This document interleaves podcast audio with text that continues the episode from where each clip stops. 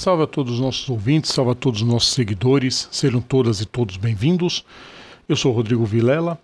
Hoje a postagem para você que acompanha o nosso programa nas plataformas digitais ou assinando o nosso feed é diferente. Em 2016, nós do programa, ainda quando o programa se chamava Bandeirada, tivemos a honra de entrevistar Gil de Ferran. E, portanto, no dia de hoje, a gente posta como homenagem alguns dos melhores momentos daquela entrevista que marcou muito o nosso programa. É uma pequena homenagem para um dos maiores pilotos que o nosso esporte a motor teve. Então, fica aqui essa homenagem ao Gil de Ferran. Os grandes nomes do esporte a motor. Agora, no quadro Pilotos da História. Pilotos da História. Sim, pilotos da história e hoje praticamente a gente a gente coloca realmente que, que é um piloto. A gente poderia até mudar a vinheta para piloto top da história. Porque não é toda hora que o nosso programa recebe um bicampeão da, da Fórmula Indy. E a gente já conta de forma unificada, da época que a kart e a IRL eram separadas. Não interessa. Ele foi lá com o melhor carro, ganhou o campeonato em 2000, ganhou o campeonato em 2001. Não é toda hora que a gente tem um campeão de 500 milhas de Indianápolis no nosso programa. Aplausos que hoje o Bandeirada recebe talvez um dos maiores pilotos que já apareceram e defenderam as cores verde e amarela nas pistas de todo o mundo. Gil de Ferran, primeiro lugar, Gil, boa noite para você. Obrigado mais uma vez por ter aceito o nosso, nosso convite e bem-vindo ao Bandeirada. Boa noite, obrigado pela introdução maravilhosa. Estou até meio vermelho aqui, mas é, tudo bem. É um ah, prazer estar aqui com você. Elogios mais que merecidos, com certeza. Ô, Rodrigo. Eric, já quer começar a fazer pergunta? Ô, Rodrigo, primeiramente, duas coisas que eu quero falar. Primeiro, foi ser feliz começa fora devagar, da Fórmula 1. Vai, começa, começa devagarzinho. Não, vai. rapidinho, lá. Foi, em primeiro lugar, foi ser feliz fora da Fórmula 1. Começou bem pra caramba. Aquela parada que eu sempre falo, a vida muito feliz fora da Fórmula 1 e o Gil tá aí pra provar isso. Bicampeão da Indy, campeão das 500 milhas, não é, todo, não é qualquer um. Aliás, o, o Rodrigo, posso aproveitar aqui contar uma. Eu posso mencionar que o Gil, ele inclusive, ele tem uma, uma participação. Uma participação importante até na, até na minha história pessoal. Pode. Posso? Lá é... bomba. Não, não é bomba. Gil, não é bomba, não. Tem a ver, tem a ver inclusive, com o com o, o, seu título no, ano 2000, né? Que inclusive foi só. Eu, eu lembro que foi a, a, a corrida acontecendo na segunda-feira, porque domingo choveu, né?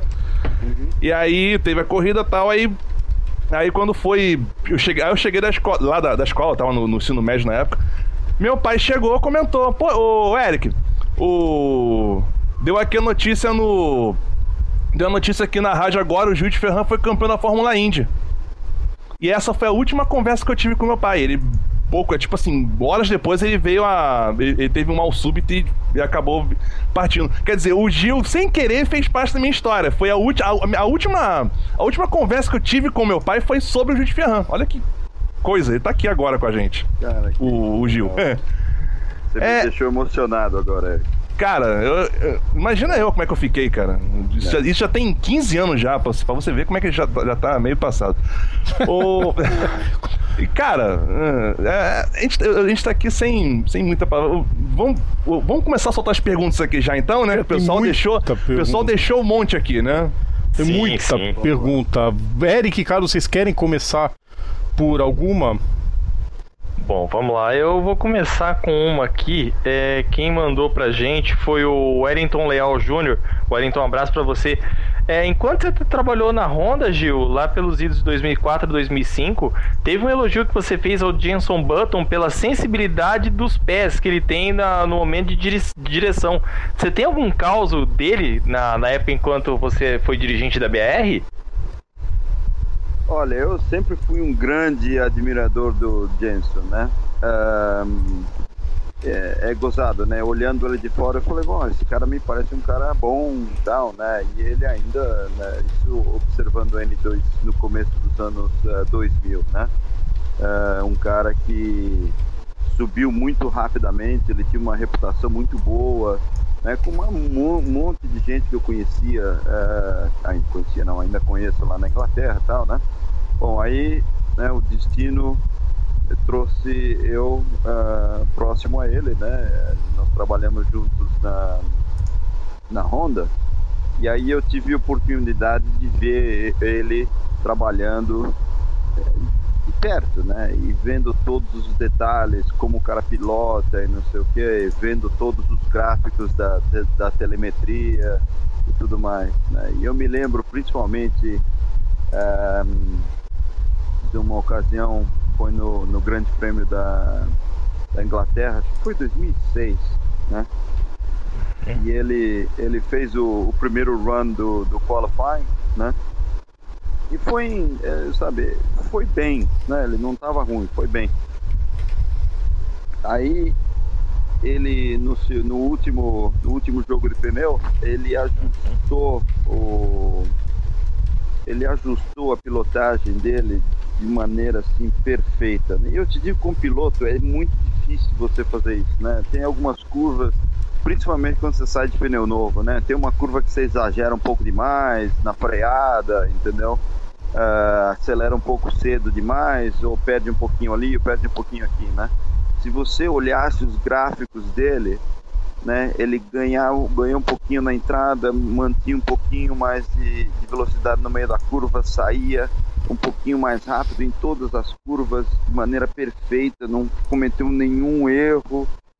Eu falei assim, nossa senhora, né? E você vê, uh, uh, uh, sem exagero, né? Sem o gráfico do volante, o gráfico do acelerador, como eu estava falando para vocês, super progressivo, né? Uma vez que ele vai para o acelerador, ele não tava, vai, muita gente, ele também tem um pouco de estilo de pilotagem, né? Vai, volta um pouquinho, dá uma, o que eu chamo uma pedalada no, no acelerador, né? Duas, três bombadas e aí vai. Uh, ele sempre foi muito progressivo no acelerador. Uma vez que ele vai para o acelerador, ele vai mais, mais, mais, mais, mais até e tudo. Uh, e aquilo me impressionou muito, né? E ele, acho que ele fez a pole aquele ano, não me lembro uh, direito, mas ele classificou muito bem. É muito além, não só classificou muito bem, né? A gente sabia mais ou menos onde que a gente deveria se encaixar né, na classificação na, na época e, a performance dele foi muito além da expectativa, né? Aliás, é interessante, né? As pessoas sempre me perguntam: ah, quem conta mais? É o carro? É o piloto? É o carro? É o piloto, né? É, e essa foi uma, é uma performance que ele fez a diferença. Né? A gente tinha um carro, acho que era que a gente esperava classificar, sei lá, sexto, sétimo, oitavo, alguma coisa assim.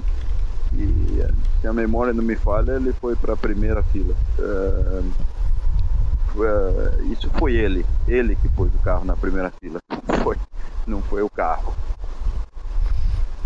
Perfeito. É, eu vou começar a fazer a pergunta agora do, do, do próprio Gil, que é o seguinte, é, como o Eric falou, a vida fora da Fórmula 1, e quando que veio na, na sua mente, Gil, Fórmula Mundial, Fórmula Indy, né? Na, na, época ainda era a Indy. Esse é o caminho. Olha, a minha vida sempre foi uma, uma questão de equilibrar aquilo que eu tinha na mão com, com aquilo que eu queria, entendeu? É, aquela história, né? Cavalo dado não se olha os dentes, né? Mas mesmo assim você pode escolher ficar sem cavalo, se quiser. É, então, sabe, eu, eu não tinha um. Eu tinha uh, bons patrocinadores que me ajudaram muito no começo da minha carreira, né? Uh, mas quando chegou a hora de ir para Fórmula 1 ou para Fórmula Indy e tal, não sei o que, realmente não tinha condição, eu não conseguia levantar uh, suporte financeiro suficiente para me escolher exatamente aquilo que eu queria, né? Então, a minha carreira sempre foi uma questão de, bom, eu tenho sucesso hoje e amanhã aparecem oportunidades, né? Um, e eu eu estava correndo na Inglaterra, né? Eu fui campeão é, inglês de Fórmula 3 em 92 e aí desde 92 eu já conversava conversando com equipes de Fórmula 1 em 93. Entendeu? Você chegou 94. a testar a Williams, né? É, eu testei o Williams. Aliás, meu filho está mostrando uma foto hoje desse teste. Né?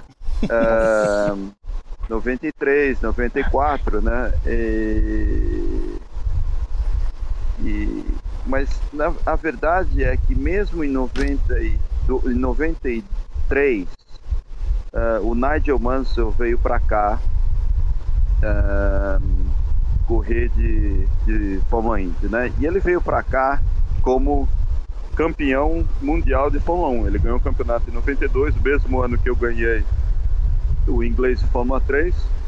Aí eu falei assim, bom, se, é, se isso é bom o suficiente para o campeão mundial da, da Fórmula 1, né, é, é uma opção boa para mim. Né? É, aí o pessoal da Reina, um, que eram muito meus amigos, eles é, resolveram começar a fabricar carros da, da Fórmula Indy, né? Um, para 94. Então, no final de 93, eu vim para cá conhecer as equipes, conhecer uh, as pessoas, né, os dirigentes e, e, tal. E aí eu, como saber, continuei negociando na Fórmula 1, continuei negociando uh, na, uh, aqui na, na, na Fórmula 1. Aí no meio de 94 o Jim Hall, eu estava liderando o campeonato da Fórmula 3000 na, na época, né? O Jim Ficou Hall ter... me ligou. Ficou em terceiro, tô vendo aqui. É, eu fiquei em terceiro, mas na, no meio do ano eu tava liderando o campeonato, né? Aí uhum. o, o, o, Jim Hall me ligou um, numa quarta-feira, assim, nunca vou me esquecer, eu tava sentado, eu tinha acabado de voltar de um teste de, de Monza, onde eu dei uma pancada lá na, nas caras chicane, lá tava com o pescoço todo engessado, um, e sentado no sofá, né? Uh, me achando um idiota. É, aí aí o, o telefone toca, né? Eu ouço uma voz, né? Falando assim, com um sotaque diferente. Eu falei, ah, Gilder. É, o Gil tá aí? Eu falei, tá, né? É ele mesmo, tá? Eu falei, escuta, aqui é o Jim Hall, que eu tinha conhecido ele em 93. Um, é, eu vou direto no assunto. Uh, eu vi que você está liderando o campeonato. Um, eu lembro de você bem quando a gente se conheceu no ano passado. Uh, a gente tem um teste vindo aqui, o nosso piloto que na época era o Theo Fab, ele está doente, ele não pode vir para o teste e a gente gostaria que você viesse aqui para o teste. Uh, eu falei, bom, bom, muito obrigado, tá? Eu falei, quando que é? Ele falou, sexta-feira. Caramba! Peraí, ele tava. Peraí, quarta-feira ele tava em Monza. Não, Foi... eu, quarta, eu, eu terça-feira eu tava no hospital em Monza, quarta-feira eu tava em casa quando o telefone tocou. E, se, e, aí eu, naquela, da quinta-feira eu viajei, perdão, foi no, ele falou era no sábado, então eu viajei na quinta-feira, sexta-feira eu, um, eu cheguei lá sexta de manhã, fiz o assento e no sábado eu fui andar. Nossa. Ah, não, aí primeiro eu tive que ir no médico, né? Eu falei, e aí, escutei aí. Ele falou, não, não, toma, toma essas bombas aqui pra você não ficar com dor e pronto, entendeu? E vai. E foi, eu fiz o teste, né? É, o teste foi bem, eu bati o recorde lá da piscina dele. Dois meses depois, ele me ofereceu um contrato.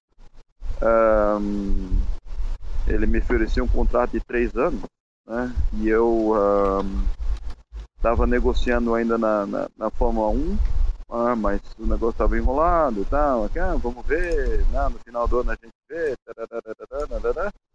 E a verdade é que em, em agosto, setembro de 94, eu não me lembro exatamente né, a data, mas antes do campeonato de, de Fórmula 3000 terminar, eu tinha um contrato de três anos na mão. Eu falei, ah, quer saber? Eu vou embora. Tchau. é, tá certo. E pronto.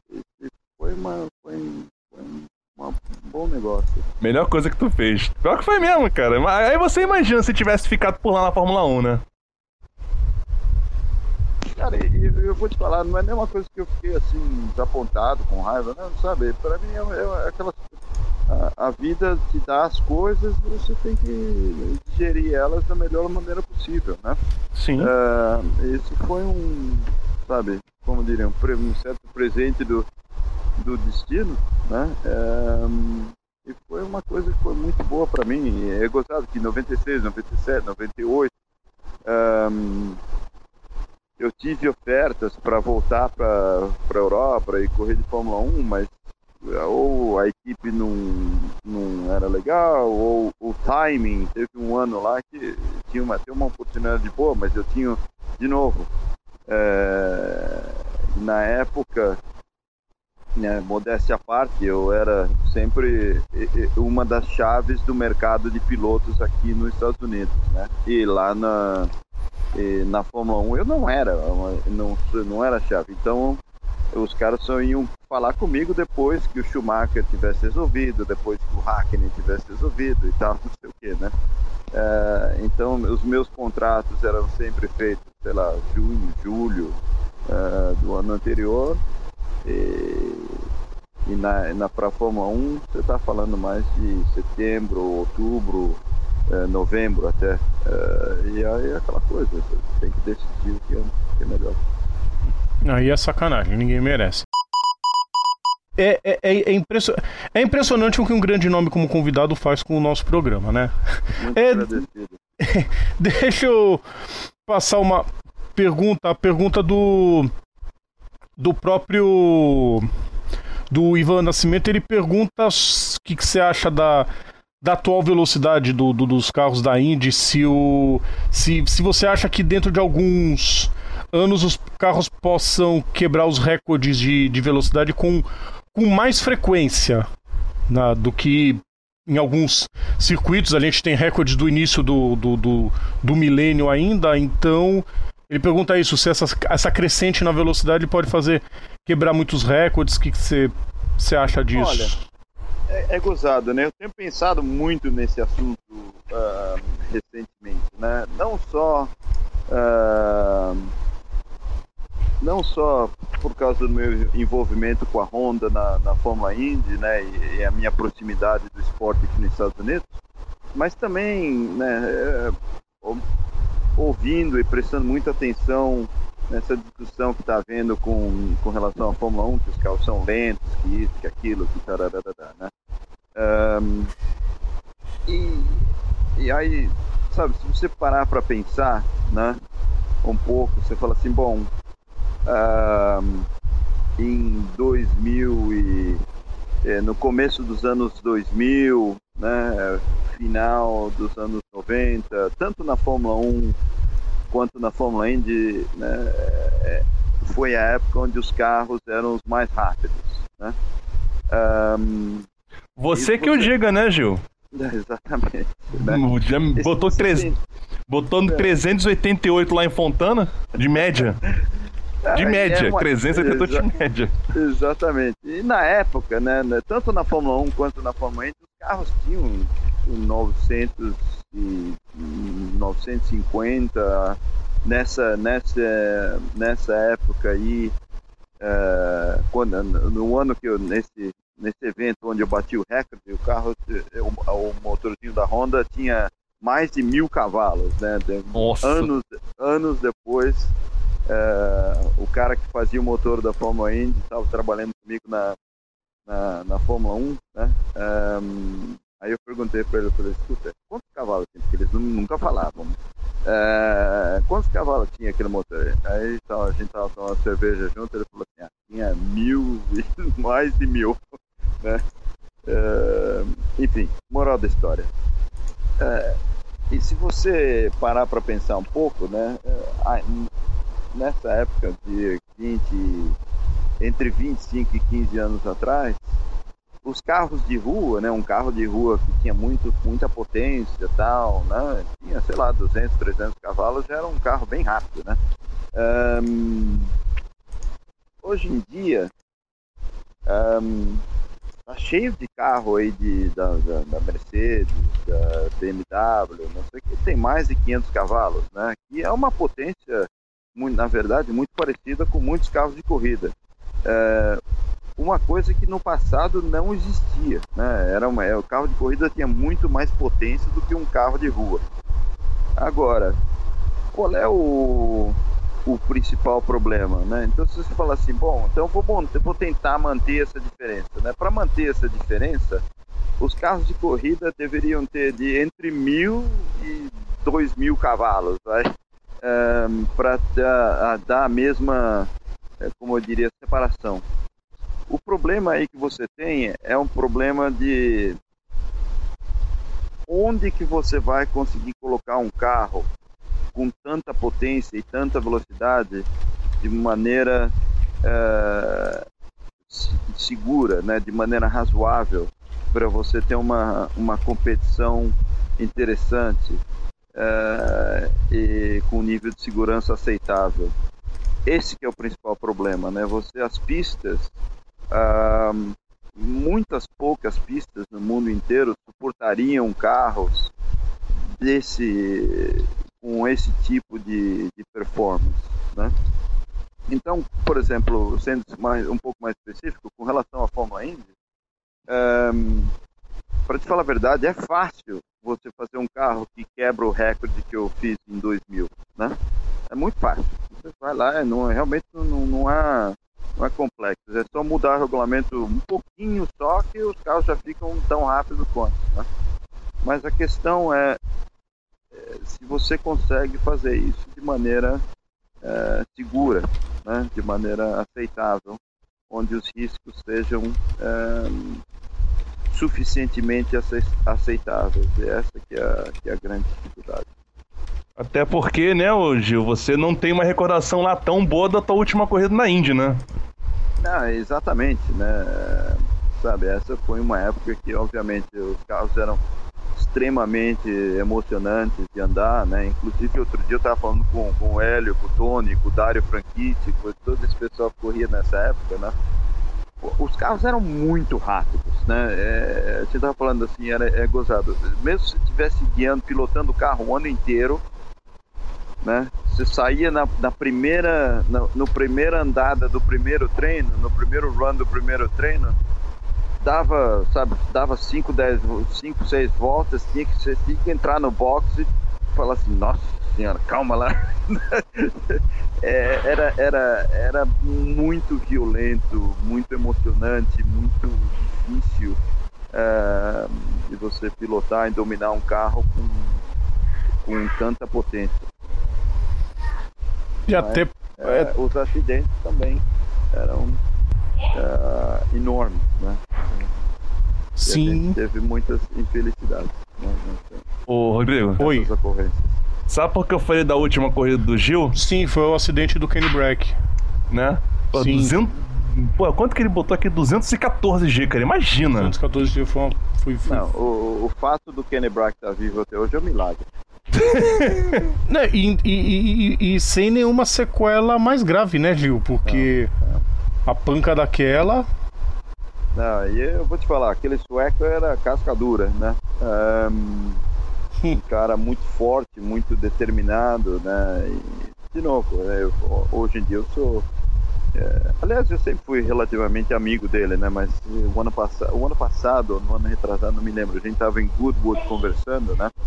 Uh, e ele estava me contando um pouco do que ele passou na recuperação dele. Nossa, foi terrível, né? Mas ele é uma pessoa muito determinada, é, uma disciplina mental muito forte é, e ele tem parafuso e placa no, no, no corpo inteiro. Né? Mas é, se você vê ele hoje em dia, o cara está numa forma impressionante. Isso é, isso é muito bom, isso mostra realmente a, a luta sempre do, do esporte motor em busca da segurança. Da, da segurança. Ô, Carlos. Opa. Manda uma pra gente poder só encerrar o bloco e daqui a pouco a gente Vamos volta com as perguntas, é, mas manda uma. A gente recebeu uma do Ricardo Cacaso aqui, Gil, que em 2017 foi anunciado o Acura NSX GT3 para disputar campeonato dos Estados Unidos. É, pediu para perguntar se você tem alguma intenção em voltar a disputar como dono de equipe, já devido ao seu bom relacionamento com os nipônicos. Aliás, o que tem de pergunta, só para emendar essa do Carlos, o que tem de pergunta pro, do, do, dos nossos ouvintes. Ah, pergunta pro Gil se ele pensa em voltar como dirigente, como dono de equipe, como isso, aquilo. Olha, é, eu acho que é, voltar, vamos, vamos por, por, partes, né? Voltar como piloto é difícil, né? Hoje eu tenho 48 anos de idade. Uh, e não é que eu não me divirto toda vez que eu sento num carro, né? Eu tenho uns amigos aqui que tem uns carros muito legais e alguns protótipos e tal. E de vez em quando eu vou lá e ando no carro, né? E, e a verdade é que eu me divirto, eu adoro pilotar, eu sempre gostei desde criança, né? Mas tem uma, uma grande diferença entre você, assim, pilotar por brincadeira, né? E uhum. você é, entrar numa competição uh, onde só existe um objetivo, que é a vitória. Uh, isso requer um, fo um foco muito intenso, uh, uma disciplina muito grande, né, um comprometimento com esse objetivo enorme e um preparo físico grande e tudo mais. Né? Então, e eu não tô mais nessa fase da minha vida. Né? E para participar, para tomar pau também não tem graça. Né? É, verdade. Um, então, sabe, é, é, pilotagem para mim foi sempre uma coisa, ou eu faço uh, e dou tudo aquilo que eu tenho, ou eu não faço.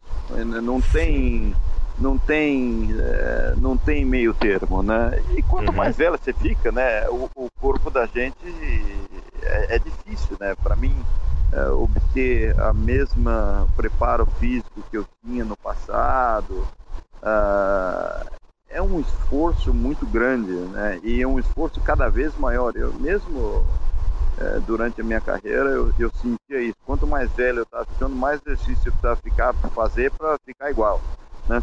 Uh, uhum. A recuperação é mais difícil, né? Você se machuca muito mais fácil, né? Eu tinha tendinite, no, acho que no corpo inteiro, né?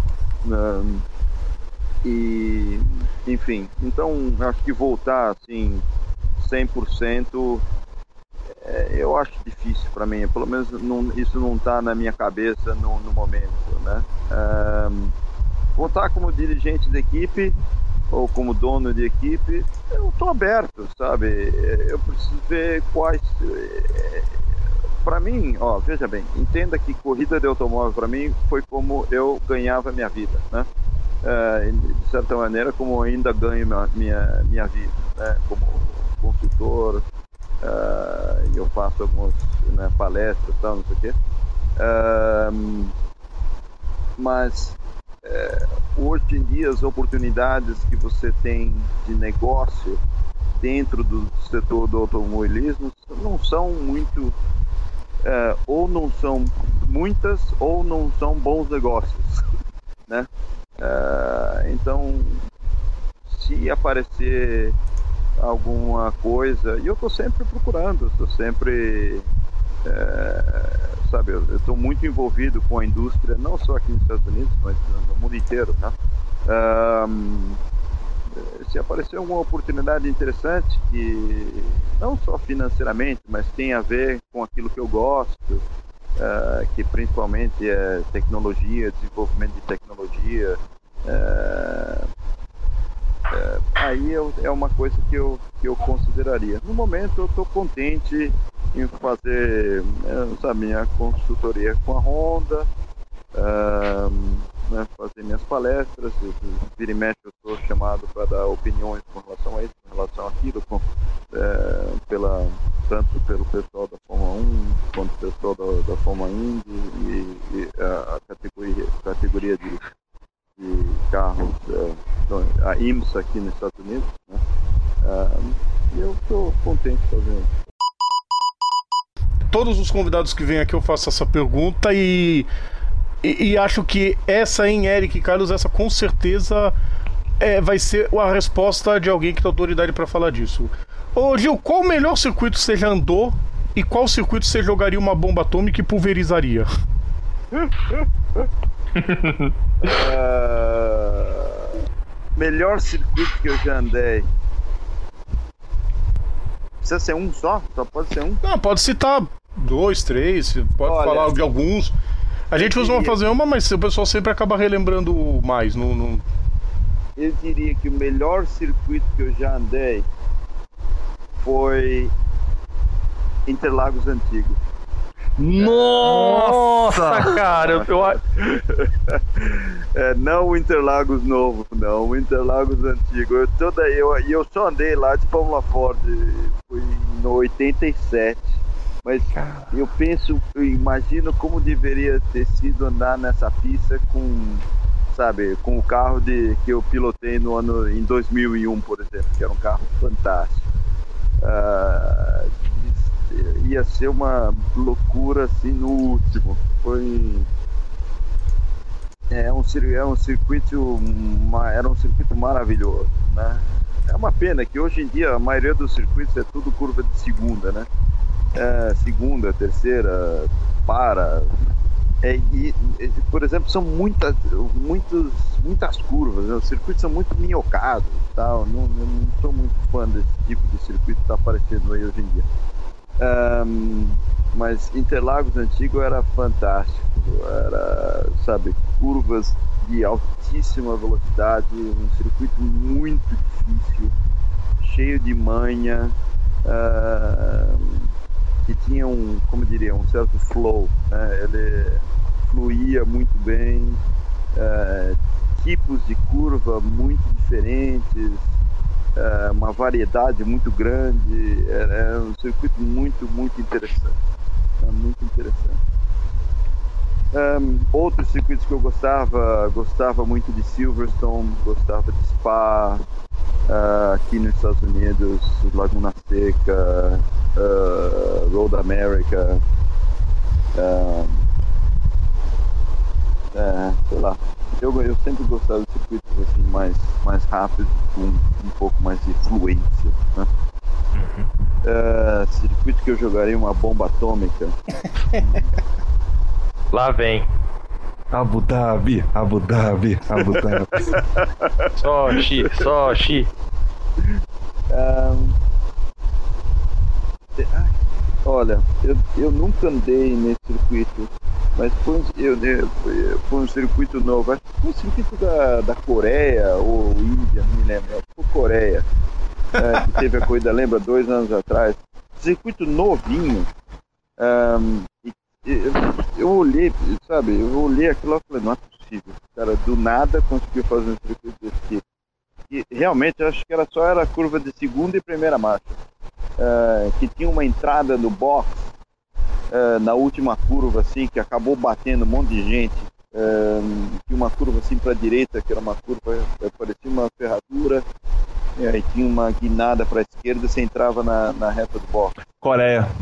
Coreia, Uhum. Coreia, né? Exatamente. Eles, inclusive, tiveram que, refa eles tiveram que refazer aquela entrada por causa que tava dando um problema nessa- justamente nisso, porque a entrada do box era no meio dessa curva, que era uma curva de Não, muito eu alta. Falei, eu falei assim, uai, como é que faz um circuito novinho e consegue fazer um circuito assim? Não, não deu pra entender. Eu falei, "Não é possível." É, mas é, Acho que isso explica um pouco porque que não tem mais corrida lá, né? Também tem isso. E aí, Carlos? Ca- Carlos, Eric. O, o Carlos tá voltando aí. Ô, ô, ô, Rodrigo, pode mandar uma, uma zoeirinha aqui pro. O, o, o, Eu tô falando as, as histórias que rolam, né? Eu, a- o Gil foi, foi o assunto da minha última conversa com meu pai. O Willy Fonseca Jr., ele comentou, ele comenta aqui que ele foi responsável por uma, por uma bronca que ele tomou do pai dele, porque ele ficou uma tarde na internet vendo a corrida, a corrida dele em Fontana. Detalhe, na internet, dando 2000 de, de torradeira, né? Aquela de escada. Deve ter tomado. Aí eu fico pensando, tomou, tomou, tomou sorrindo do papai, bem feito pra largar de ser trouxa. Pra curtir. Tomou-lhe uma, tomou uma surra, né? Parabéns pra tu, Iri. Meu- meus parabéns. Cara, a gente vai relembrar muito. Tem, tem o pessoal mandando de algumas corridas do, do Gil. Quando chegar no quadro dos momentos, a gente vai relembrar alguns. Algumas não, que vai passagens. relembrar ele. Não, a gente vai citar o que o pessoal tá dizendo e o Gil vai relembrar Ah, as sim, memoráveis dele. Entendi. tá bom. Combinado. Deixa eu comentar então pro, pro, pro Gil dar a opinião dele nessa questão. Gente estava falando no, no, bloco passado, né, Gil, de segurança e velocidade dos carros. Hoje a gente vê um monte de circuito onde não tem condição de sediar uma prova da Indy justamente por segurança. A gente teve os problemas em Las Vegas em 2011. Agora a a, a, a, discussão sobre cobrir ou não os cockpits depois da morte do, do Justin Wilson. E o que, você acha disso, Gil? É, é necessário proteção? É, vai descaracterizar o monoposto se botar uma cobertura no carro? O que, que dá para dizer sobre isso? Olha, é... eu, vou, eu vou fazer o seguinte paralelo, né? É... Eu achava os carros da Fórmula 1 é, e os carros da Fórmula Indy na época eram, eram parecidos também, né?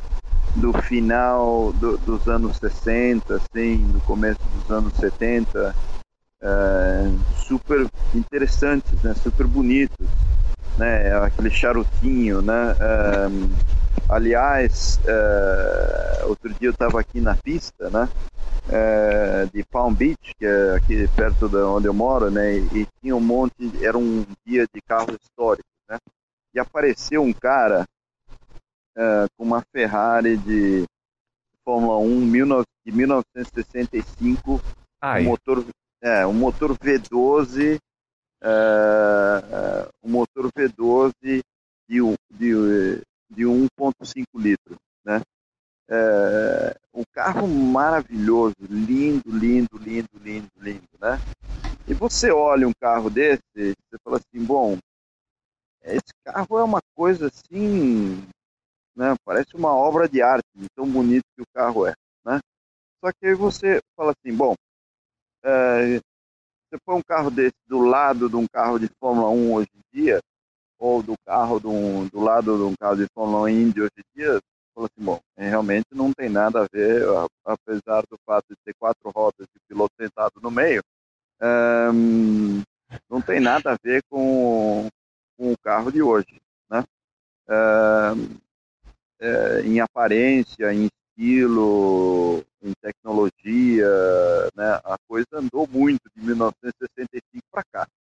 É, quando você analisa esse carro uma, por uma questão de segurança, né? Eu mesmo olho para um carro desse e falo assim, bom, né? Porque tem, de novo, tem um monte de gente sempre ah, vem fazer a corrida de, de carro histórico tal, né? Vai ser super legal. Eu olho um carro desse e falo assim, você não, você não me senta nesse negócio, é nem morto. Tá louco. é, é, por mais que eu admiro o carro, por mais que eu acho o carro uma coisa linda, maravilhosa, tal, não sei o que, você, pô, se eu dou uma é, qualquer coisa quebra desse, nesse carro aí, ou eu, cometo, ou, ou eu cometo um erro e eu vou parar na parede, já era, né? É, pode tira, tira do carro com colher. É, então, por que, que eu estou contando essa história? Porque eu acho que o, que o mundo evolui, o conhecimento evolui, a tecnologia evolui, é, e as coisas vão andando para frente, né? Então, sabe, hoje em dia a gente sabe muito mais, é, conhece muito mais os, os, os, riscos, você compreende os tipos de acidentes que podem acontecer, as consequências, né? E como é, evitá-los, né? Exatamente, como evitá-los, contusão na cabeça, né? As sequelas que você pode ficar com contusão na cabeça, os, os materiais hoje em dia são muito mais envolvidos. Perdão, e eu tenho certeza que outros materiais e novas ideias e novas tecnologias vão aparecer e hoje a gente não tem nem ideia de quais serão, né? Uh, e esse é o, não é só corrida, né? Mas esse é o, o sentido do, do, mundo. Então, é, tudo isso para dizer que eu não sou contra uh, é, essa evolução, entendeu? Uh, de ver, uh, estudar e entender soluções diferentes que podem tornar o esporte mais seguro, mais interessante. Uh... Aí a opinião do, do de Ferran, quem mandou essa pergunta pra gente foi o, o Mobius Rocket, pessoal da, da Mobius Rocket, que deixou a pergunta na, na nossa fanpage. Ô, Eric, você tem mais alguma pra, pra fazer agora? Agora eu tô caçando aqui, porque a página que eu tava, que eu tava com as perguntas abertas acabou de cair na minha cara. Não faz mal, acontece. É coisas de internet do Brasil. Então eu vou perguntar pro Gil, pergunta que o. que o, que o Iri Fonseca deixou. Qual foi o adversário mais difícil que você enfrentou, Gil? É, de novo, né? Vocês vão colocar na parede. Precisa pegar um só. Quantos quiser. Eu vou de maneira é, cronológica, vai. É, é, Rubens Barrichello, David Coulthard, é, Zanardi, é, Montoya, é, Michael Andretti, é, quem mais? Vê que ele só falou cas... só, só, só falou cascudo aí, né? Sim. Greg Só Moore falou- entraria nessa lista, ô Gil? Como é que é? Greg Moore entraria nessa É, sua o lista? Greg, o Greg era, Greg era, ele era, ele era, ele era muito talentoso, né? E ele tava, eu, eu não sei se eu colocaria ele nessa lista só, só por o seguinte motivo, ele tava melhorando, sabe como é que é? Eu peguei ele quando ele estava num, numa, numa evolução muito, muito alta, né? Ah, e se, ele não tivesse falecido, eu tenho certeza que ele te- teria entrado, ah, ele teria entrado nessa lista. Ser, Cara- ele ia ser teu companheiro de equipe em 2000, Eu ia né, perguntar o- isso agora, Rodrigo. É, eu ia também colocar essa. Exatamente. Eu tenho certeza que, bom, o Hélio já, o Hélio, eu também tenho que citar o Hélio, Scott Dixon, Tony, eh, o Dixon, né, o Dixon, eh, esse era, esse era difícil. Mas, de novo, eu peguei ele quando ele estava no, sabe, se desenvolvendo. Você vê o Scott Dixon que eu peguei no começo da carreira dele, né, 2000, 2001, eh, 2002, 2003. Aliás, eu perdi um campeonato para ele em 2003 ehm, contra o Scott Dixon. Hoje, o Scott Dixon de, de- dos últimos 10 anos, eu diria, é um piloto muito mais completo do que ele era no- nos 3, 4 primeiros anos da carreira dele. Tá boa a lista, Eric? Cara, ele só falou piloto cascudo, cara. Genial. Tantos anos em alto nível de, de carreira, realmente. A lista é grande, viu, Iri? Não, não, não, não se é, aveste, é não. Você- difícil de você tirar um cara assim, só, né? Porque cada um tinha uma, uma, uma, uma característica diferente, né? Uhum. Ah, o Rubens, por exemplo, né, ele, ele era um piloto extremamente rápido, né, extremamente rápido. Ahm, então, sabe, se ele pegava a ponta, se acompanhar o meu menino era, era, era, era difícil, entendeu? Era, isso era uma coisa muito boa nele. Ahm, o Coulthard, por exemplo, na hora que misturava 10, 10 caras lá, tinha que passar um por dentro, outro por fora e tal, não sei o quê, o cara sempre dava um jeito de, de se posicionar muito bem, entendeu? Ahn, ah, sabe, o Michael Andretti, né, eu peguei ele, por exemplo, está falando de fases da carreira, né, eu peguei ele mais pro fim da carreira dele, né, Ahn, mas o cara chato, viu? Ô, pelo amor de Deus. E, e não interessa, era o tipo do cara que não interessava onde que o cara classificava e já vinha ele na corrida, ele, ele sabia acertar o carro muito bem para a corrida, ele sabia o que ele precisava para a corrida, para ele manter um ritmo de corrida forte. E era ele e o cara não largava do pé. Oh, sai de mim. É, então cada um tinha um negócio diferente. Né? O Montoya, por exemplo, em largada, relargada, pneu frio tal. Nossa senhora, era muito difícil. Era muito difícil segurar o cara. Né? Ou, segurar quando você está na frente e acompanhar quando você estava atrás. Né? É, eu lembro, por exemplo, de uma relargada, era um circuito oval, nem me lembro direito, aliás. É, a gente largou, o cara saiu dando traseirada para cá, traseirada para lá e sumiu. Falei, que é isso? Uh, e eu tava no limite, no limite. Falei, rapaz, né, né, tá difícil de acompanhar esse, colombiano aí.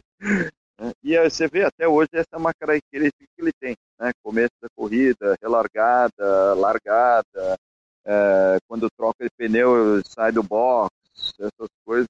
Esse, ele realmente é, é um, é um dos, dos pilotos que, que eu já competi até hoje, que tem o, o controle que ele tem do carro é uma coisa assim, fora do normal. Essa é rapidinha, ô, ô, ô Gil. Piloto, né, Eric? É. é, ô, ô, Gil, o Luke vai, vai, vai, vai correr também ou, ou, ou deixa eu fazer outra coisa? Não, cara, ele, ele, ele, a, a, gente sabe, quando a gente vai se divertir na pista, assim, mas ele tem, ele tem hoje, ele tem 19 anos, aliás, vai fazer 19 anos agora, no mês que vem, ah, uhum. nesse mês, perdão, daqui uma semana, um, e, e ele gosta de pilotar, assim, mas ele nunca... Mas para competir não, né? Não, ele nunca quis correr, um, né, e é o tipo, esse é o tipo de esporte que é é muito caro e muito perigoso é, para você fazer assim de, de brincadeira, sabe? É, então, ou você é um apaixonado e quer fazer o negócio de qualquer jeito, ou é melhor você não fazer. Causo que, assim, eu lembro de uma entrevista que foi feita contigo em, lá pelo fim de 95, quando você ganhou em Laguna Seca. É, conta pra gente um pouco sobre o caso do, do, do teste na Footwork que você fez em 93 que aconteceu uma coisa meio que inusitada? Uh, bom, uh, vou te contar a história inteira então, já que a gente tem tempo. Né? Ih, beleza. Bom, é, vocês estão sentados ou de pé? Senta aí. É... Pode falar. Manda aí. Olha, é, é, enfim, eles, é, eu estava na época, né, é, conversando com eles, né, para talvez ir para lá em 94 e tal, né? O cara falou assim, não, então convidar você a fazer o teste uh, em Estoril, um, no teste em Estoril. Falei, beleza, vamos lá fazer o teste em Estoril. Aí, né, naquele entusiasmo inteiro tal, né, fui fazer o, banco do carro, né, e eu parecia um sapo dentro de uma caixa de fósforo, né. não, Rapaz, você não faz ideia. É, sabe, o pedal todo para frente, sem banco atrás, é, o joelho em, o joelho espetado no, na parte de cima do, do cockpit. O volante, o volante parecia que estava assim, eu, eu podia morder o volante, tão perto que estava de mim.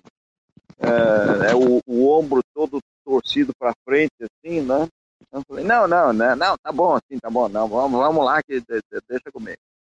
Porque o, o Fórmula 1 ele é todo feito na medida, né? Então como é que você pode tentar assim um, ah, empurra o volante para frente, tal, que você tem que refazer tudo. E como eles tinham um monte de piloto pequenininho, né? Um, Sua altura é qual que o Mário pergunte? Uh, 1,80m. é, é complicado. Bem complicado. E, sabe, obviamente na época tinha um monte de piloto alto, o Berger, mesmo o Christian, né, era um, era um piloto alto. Uh, quem mais? Né, o Coulthard é da minha altura, mas sei lá, eu acho que o meu ombro, não, não sei. Mas era, era muito é, desconfortável, né?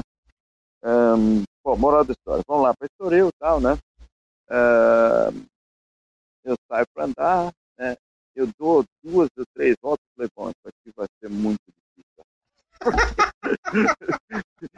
É, as acelerações do Fórmula 1 é muito grande. É um, é, isso é uma coisa que na televisão não dá para você ver, né? É, é, um negócio meio que violento, assim, sabe? Você dá com o pé no freio, sua cabeça quer, quer ir bater no bico do carro, né? Você vira para você vira para lá, o teu joelho, o teu joelho vai completamente pressionado para um lado, para um lado do carro, se vira para o lado e bem para o outro, entendeu? É, é, é, é, um negócio bem, bem, bem violento, né? E eu comecei a andar, eu já comecei já, já deu uma fisgada, já começou a dar cãibra nas costas, começou a dar cãibra na perna, cãibra na bunda. É, eu falei, pronto, né, isso aqui não vai ser fácil, né? É, Imagina você dar uma corrida inteira de tipo 300 quilômetros nessa posição. Não, o, o, outro dia, não, outro dia não, o ano passado, né, eu tenho um amigo que ele é muito amigo do Berga, né? Aí, né, de novo, né, a gente tá tomando cerveja, eu falei, putz, eu não conhecia, eu conhecia ele de, de falar oi assim, mas nunca tive oportunidade de, de conversar muito com ele. Né? Um, eu falei, putz, como é que você entrava nesses casos? Ele falou, você não faz ideia o que era era muito né? Trocar de marcha, na época a gente tinha que trocar de marcha, né? Trocar, o footwork não era assim, mas ele tinha que trocar de marcha.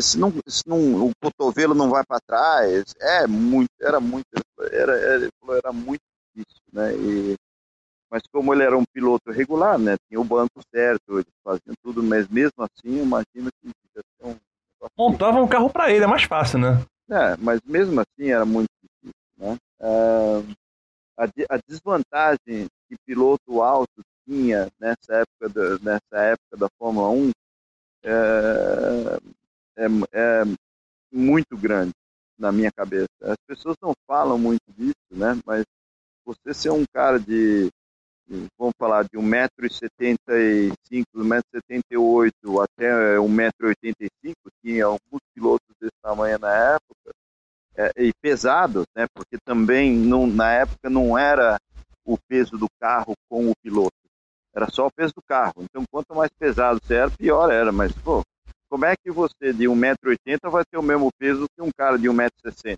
Impossível, né? Um, bom, enfim, moral da história. Um, tava andando lá, uh, mas eu tava tendo muito, muita câimbra, muita dificuldade, né? E aí eu falei, meu, descer do carro tá doendo muito, né? Um, aí eu desci do carro, né? uh, a caminho do banheiro, e fui passar entre, não, olhando para o chão, sabe, pensando assim, né, bem, bem, bem é, pensativo, né, refletindo no que, que eu ia fazer, né, é, como que eu ia resolver esse problema. É, e não estava prestando atenção em nada, né, andando ao lado do caminhão, e do caminhão tinha aqueles, aqueles uh, armários assim, né, que fica na parte de baixo do caminhão, e a tampa do armário estava aberta. Só que na época, em vez de, de abrir uh, eh, para cima, ela abria 90 graus. Uh, abria para o lado, né? É, abria para o lado, assim, não, como uma tampa, assim, né? Com uma, uma dobradiça que abre assim 90 graus, então ele ficava, a tampa estava bem na altura da minha cabeça. Né? Ai! Eu, não, eu entrei a mil. é, e dei com a cabeça no negócio e, e achou Ai. sete pontos na cabeça, sangue para tudo que é lado, aquela beleza, né? É, eu voltei pro voltei pro box, os caras olharam para mim. Você não faz ideia da cena. Tipo, tinha o pessoal que o motor era Mugen, né? Então o pessoal da Mugen era meio Mugen Honda, né? É, os caras olharam para trás e falaram assim, Uou! Foi uma gritaria. Uh, enfim, hospital. Não era para andar naquele carro mesmo, né, Gil? Não, ô, ô, ô Rodrigo, esse, esse, negócio de ser alto é uma desgraça, cara. Eu digo por experiência própria. Eu tenho 83, é. eu sei também disso. Pra você, o, o, o incidente do, do, do, Bottas com o Hamilton, coisa de corrida ou a punição pro Bottas foi merecida mesmo? Ah, foi merecida, burrice. Ele soltou o pé do freio lá, não sei porquê. Não sei, eu não sei o que, onde que ele achou que ele, ele ia se encaixar. Mas é dar uns, tilt, dá uns tilt nele de que ninguém entende muito. Rodrigo. Eu, eu, eu, vou te falar, aliás, eu tava conversando, eu tava assistindo a corrida com meu filho, né? Eu tava conversando. Tem uns caras que não são bons. Lembra que eu tava falando que o Coulthard era muito bom nesse negócio uhum. de, de posicionar e tal, não sei o quê tem os caras que são ao contrário, entendeu? Uh, que o cara é, é, é, é, o cara é muito rápido, é técnico. Mas apenas isso. É, não, mas o Bottas, eu vejo ele dessa maneira, né? Eu, eu acho ele um piloto extremamente competente, né? É, é muito rápido, muito técnico, sabe? Ele sabe o que ele precisa para andar rápido. Ele, ele está sempre é, ali, né? Principalmente em classificação, ele sabe como tirar o melhor do pneu, sabe? Ele, ele é um, não me entenda mal, ele é um ótimo piloto. Mas um ponto fraco dele é disputa. Ele é muito fraco ele está sempre no lugar errado, do jeito errado, ou ele é agressivo demais, ou ele é tímido demais, ele tá no, não se posiciona bem. Isso não quer dizer que ele está sempre ruim, né? Mas é, quando você compara ele, por exemplo, na, na minha opinião, um menino novo aí, que é muito bom nessa história, é o Verstappen.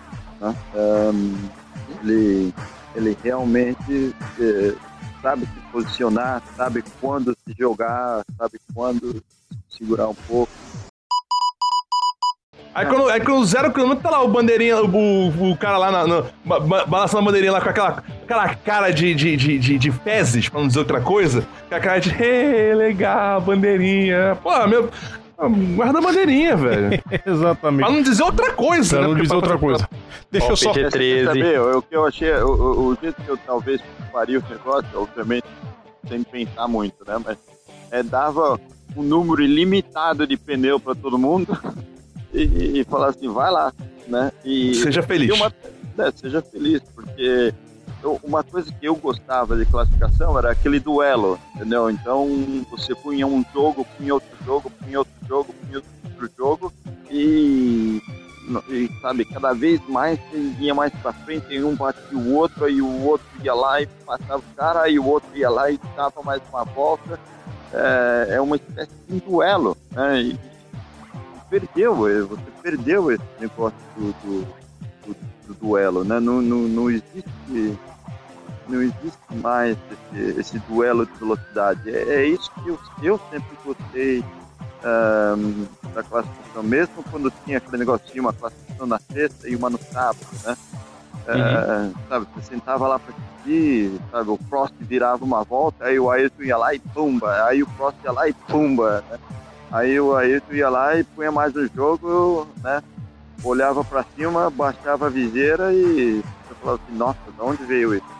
É, mas é isso que, né, que causa emoção, né, e, e a admiração é, que você tem pela, pela coisa.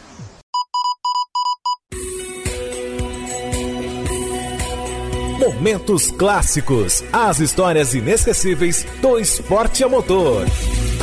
Essa tem bastante coisa que os ouvintes mandaram pra gente eu vou citar algumas, Gil, é, que os ouvintes mandaram pra gente se tratando de corridas. O Vinícius Sacramento comentou sobre o pódio brasileiro nas 500 milhas de Indianápolis, né? Vitória sua com o, o Hélio Castro Neves na, na segunda posição. O, o Rômulo Baroni comentando se a sua vontade era de socar muito ou socar desesperadamente o Scott Pruitt numa, numa prova em Cleveland no, no ano de 95. Nossa! É. O Daniel Jimenez, ele comenta, eu tô procurando aqui, ele fala de um comercial seu que você gravou com a McLaren de 93 do Senna. O pessoal comentando muitas, muitas provas que você participou, que você correu, e aí, sei lá, tem alguma em especial que você guarde com carinho de alguém perguntar, Gil, qual foi a tua. Não, não precisa nem ser a melhor prova. Na verdade, uma que te marque. É. Bom, vamos por partes. Né? Primeira qual foi? Indianápolis 2003. Né? Isso, sua vitória com é... o Elinho em segundo. Olha, para mim, sabe, aquela corrida teve um significado sabe, emocional muito, muito forte, né? É e eu acho que o que teve vários fatores para me sentir é, dessa maneira. Né? Obviamente, em primeiro lugar, é o, se não o maior evento do automobilismo mundial, um todo, né? com certeza. É um, é uma da, é, é um, é um daqueles é, títulos esportivos né, que, como poucos na, na história. Né, e quando você consegue vencer um desses, é realmente um, um momento muito importante na vida de qualquer esportista. Um, de sucesso. Mas eu acho que também o que pesou muito né, foi o que veio, o que veio antes é, da corrida. Né? Eu estava é, em 2002, é, eu estava liderando o campeonato, indo para Chicago. Um, e eu tive um acidente lá. Eu, obviamente, zerei naquela corrida e também não pude correr, correr na, na última corrida da, da temporada e acabei terminando terceiro. Tá? Um, que foi uma recuperação difícil, sabe? Eu tive uma contusão na cabeça muito forte. Né? Uh, foi um momento baixo, né? de baixo né? para mim, uh, emocionalmente psicologicamente. Né?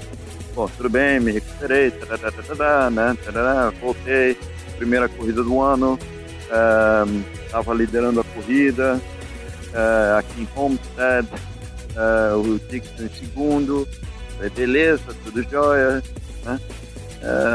Entrei no box, perdi a posição para ele no box e não consegui mais passar ele e terminei a punição. Ah! uh, bom, paciência, legal, vamos para outro, né? Uh, Phoenix, uh, fui para Phoenix, não me lembro. bem na corrida, no que volta para levar. O Roger, uh, é, moral da história. Aí uh, fui para o último, né?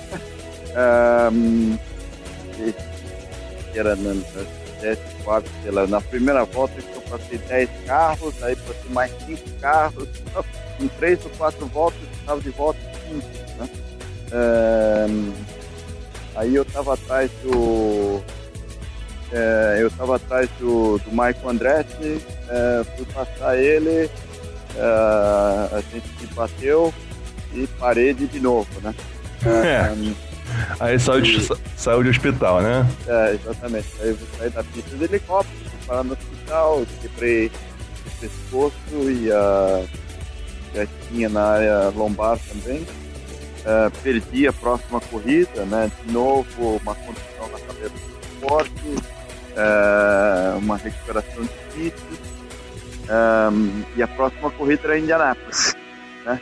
Eu perdi Motegi e fui para Indianápolis. Né? Um, primeiro, primeiro treino em Indianápolis foi a primeira vez que eu sentei no carro depois do, acidente. Né? Um, mas eu estava, sabe, recuperado, psicologicamente pronto, entendeu? Eu falei, beleza, legal, tal, joia sentei no carro, fui andar no carro, nossa senhora. Eu falei assim, é, não conseguia fazer nada direito, sabe? É, o meu timing estava todo errado, eu estava me assustando toda hora, o carro estava me surpreendendo toda hora. Eu estava me sentindo muito desconfortável no carro, né? É, lento, não estava sentindo o carro bem. Né? Eu fui um estava é, é, não estava me sentindo bem dentro do carro de jeito nenhum. E terminei o dia, né, é, super deprimido, né, falei, nossa, acabou minha carreira. Fim da história. É, aí pensei assim, falei, bom, é, até pensei assim, eu vou ligar pro Roger e falar assim, põe alguém no carro porque não, hum, pra mim não deu. Né? Não dá mais, eu nem, não tô, eu falei, não sei o que está acontecendo, mas não estava conseguindo pilotar o carro.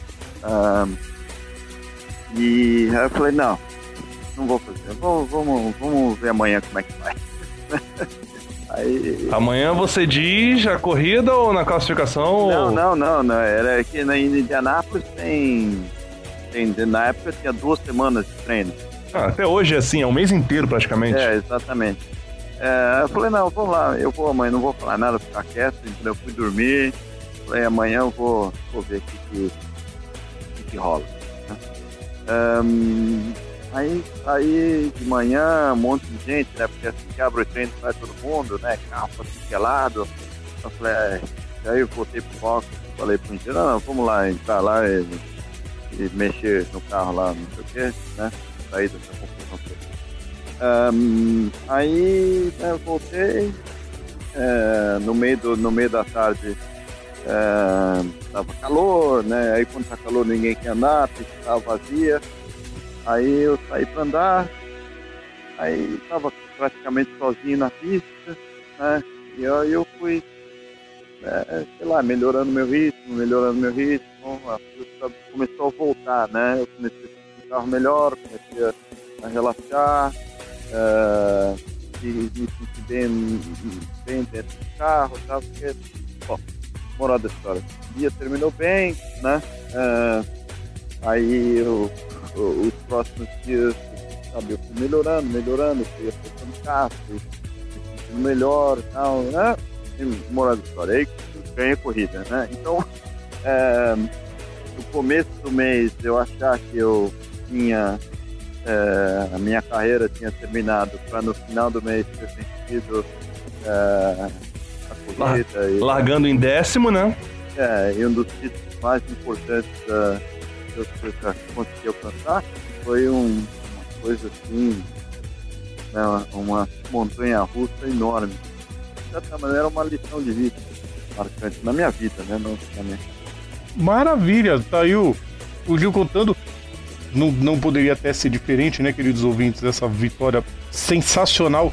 O Ricardo Cacasa ele comenta sobre a, a corrida de Sebring de 2009, quando os carros da, da da, da sua equipe foi mais rápido na classificação que os Audis. Boas lembranças também você tem da, da, da época da, da de Ferrari Motorsports, né? É, foi uma pena, né? É, que a gente nasceu quando a pior crise econômica do, do, é, das últimas décadas aconteceu. Né? É, mas mesmo assim é, foi é, um momento da minha vida no automobilismo que eu muito orgulho, eu senti uma equipe muito legal, uma organização muito boa, é, a equipe com um plano de funcionamento junto com a Honda, ela estava funcionando super bem. É, foi um. É, sabe, é, é, um, foi um momento da minha carreira no que eu, eu, eu olho para trás eu tenho muito orgulho daquilo que a gente conseguiu fazer uh, em, em, um ano e meio de, de operar a, a equipe. Né?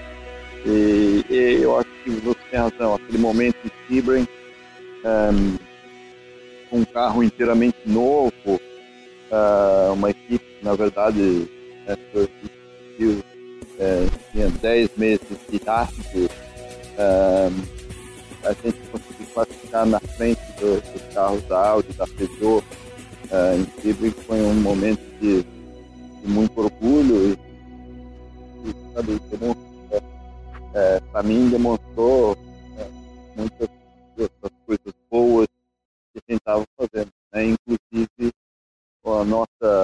nossa,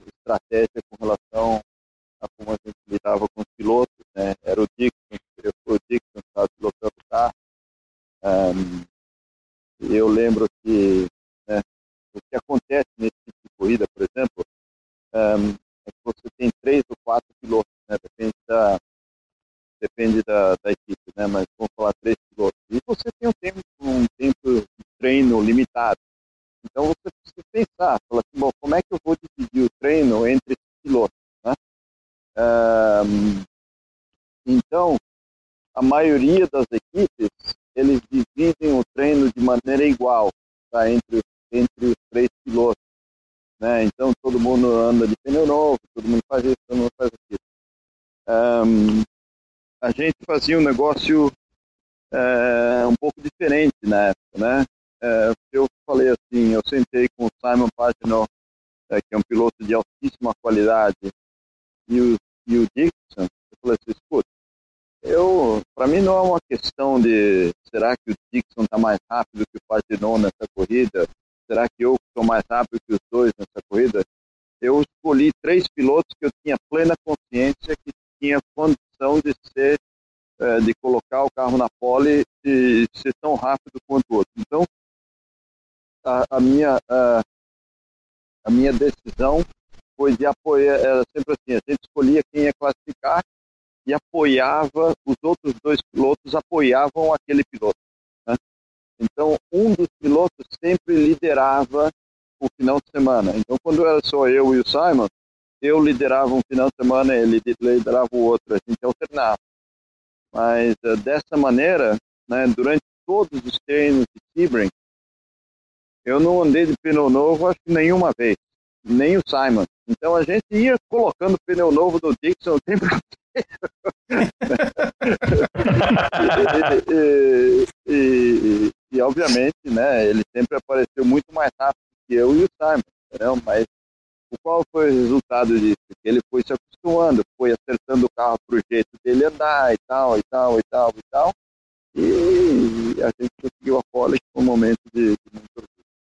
Aí quebrou na corrida, obviamente, mas pelo menos, pelo menos uma, uma, alguma coisa a gente conseguiu pergunta do, do, do Fábio Henrique e ele, ele deixou duas perguntas aqui. Eu, vou, eu tenho uma, uma bem interessante aqui. Ele cita, se, se é verdade mesmo, sobre o escalonamento de, das marchas no, no, nos, nos ovais, porque em Phoenix ele, ele comenta que tinha piloto fazendo todo o circuito em quarta marcha na, na prova dessa, dessa semana, se isso é o se isso é comum em, na maioria do, dos ovais, é uma questão de segurança.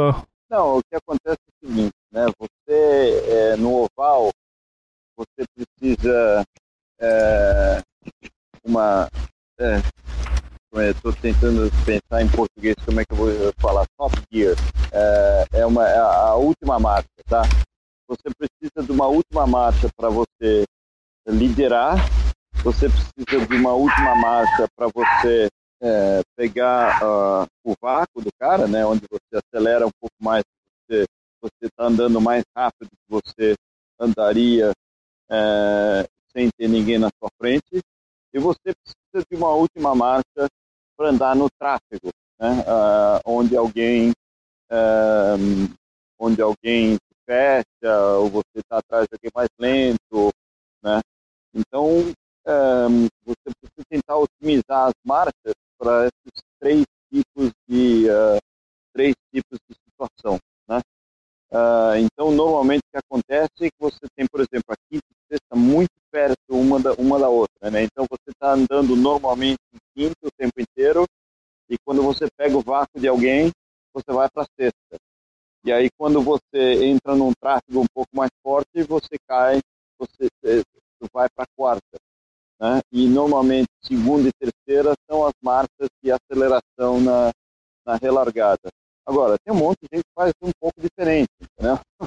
É, tem gente que quer, que, que quer três, três marchas, é, é, é três marchas é, da, da, da, última marcha, né? Então, seria num, num, carro normal, seria a quarta, quinta e sexta, uma bem pertinho da uma da outra, né? É, tem gente que só quer duas última marcha, que é a quinta e a sexta. então, é isso que você vê, são escolhas diferentes. Né? E você pode colocar a marcha que você quiser dentro do câmbio. Aqui. É, você pode trocar as engrenagens de acordo com aquilo que você é, de acordo Tá aí, tá aí a resposta pro Ô, Fabinho. Rodrigo. Deu Fala. pra entender ou não deu pra entender nada? Sim, sim. Não, pescou, pescou. Pra gente entrar na, nas notas, já tinha citado sobre o, o Pruitt 95, quem que você socaria primeiro hoje? O Pruitt ou o Denis Vitolo? Pelo que eu ia falar dele, cara. Nossa, que se tiraram do fundo do baú. Uh, olha, eu não sei qual foi pior, viu? Mas uh, aquela do Pruitt foi terrível. Porque, né, você tem, de novo, tem que pensar o significado da coisa inteira, né? Eu tava, era, era um estreante na categoria, é, acho que era minha quarta ou quinta corrida, né? Eu tava, eu dominei a corrida inteira, né? E, e obviamente, né? Você sendo estreante, tem um significado enorme. Você, isso pode mudar a sua vida. Se tivesse ganhado a minha quarta ou quinta corrida, ainda bem que eu acabei ganhando uma corrida no, no, nesse meu ano de estreia. Mas uh, né, essa, esse tipo de oportunidade, a gente corria com uma equipe pequena, né, uh, não era uma das equipes principais, era uma ótima equipe, mas não era uma das equipes principais, né?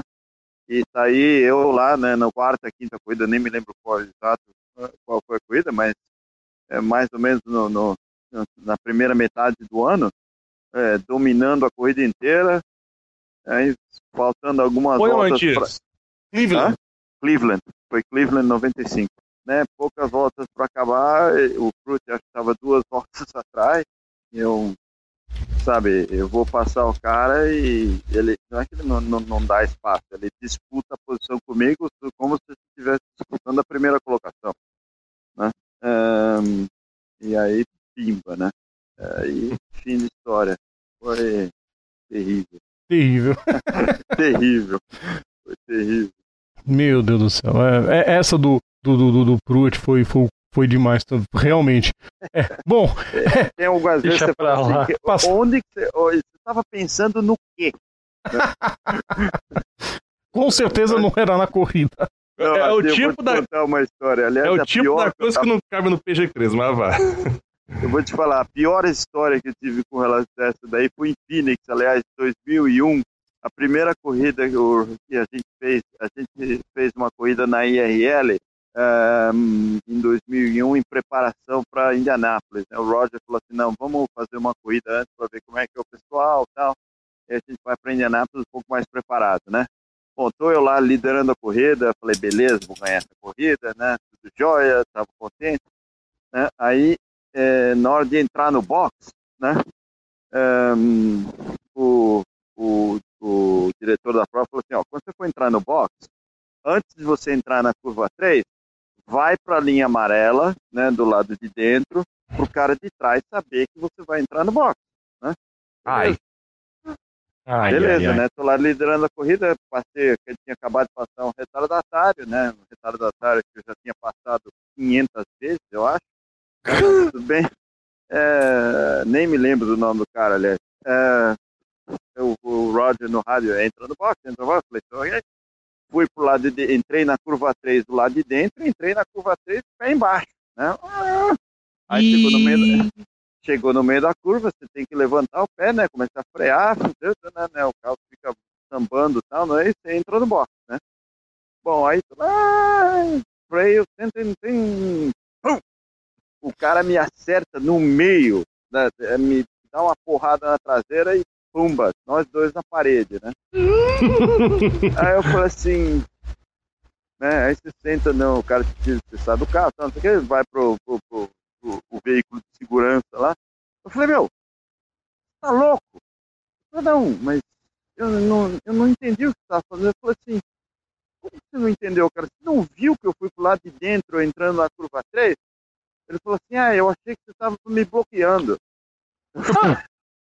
eu falei, escuta, você sabia que você estava cinco voltas atrás e eu estava liderando a corrida? Você acha que eu preciso te bloquear, ô panaca? Ai, que burro! Não, eu falei, não é possível. É, é, é uma, das, uma das categorias mais importantes do, do, do, do automobilismo assim como a Fórmula 1, Fórmula Indy, a MotoGP também, e não tem como, mesmo, mesmo que fosse, mesmo que a gente fosse passar um, jogar um, passar rapidamente, a gente tinha que passar, não podia ignorar isso, e, e, e, bom, né? A gente, a gente focou bastante no Gil, tá? Pro, pro, pro, por isso, a gente tentou fazer o melhor, tentou, tentou buscar o, o, o as, as, perguntas do pessoal. É muita gente falando, mas é, aí, a gente, fez, a gente fez o melhor que a gente pôde. Se tem, mas é aquela se tem gente, a gente não pode agradar todo mundo. Agora, ficar trolando também é sacanagem, né? Deixa, é, isso aí. É. Isso aí a gente passa poeirinha, joga ali embaixo do tapete e vida que segue. Gil Ferran, bom, é, falar da, da honra que foi pro, pra gente do, do nosso programa ter a sua participação aqui é chover no molhado. Foi sensacional. A gente ainda não encontra a palavra certa para te agradecer pela participação, por ter aceitado o convite, por ter abrilhantado essa edição do Bandeirada. Obrigado de novo, Gil. Pra gente foi um prazerzaço e e sucesso sempre. Olha, é minha vez agora ou ainda não? Sim, com certeza. é, não, escuta, em primeiro lugar, queria deixar claro que eu adoro MotoGP. Eu não, infelizmente não consigo ver todas as, as, as provas, mas eu, eu, eu adoro assistir, sou o maior, maior fã da categoria. É, também não gosto do Jorge Lourenço. Esse é dos meus, cara! Esse é do... eu vou dormir feliz hoje, cara. Enfim, não, eu que queria agradecer vocês uh, ter me convidado para participar do programa. Né? Eu não vou nem chamar de entrevista, porque foi para mim foi uma foi uma conversa, uma conversa muito divertida, muito aberta e prazerosa. Então, vocês estão de parabéns e foi foi uma apesar da minha mulher estar aqui olhando feio para mim, perguntando assim, uai, que hora você vai terminar? Um, foi uma conversa muito, muito prazerosa e um, um, uma boa maneira de, de, de a gente passar a noite.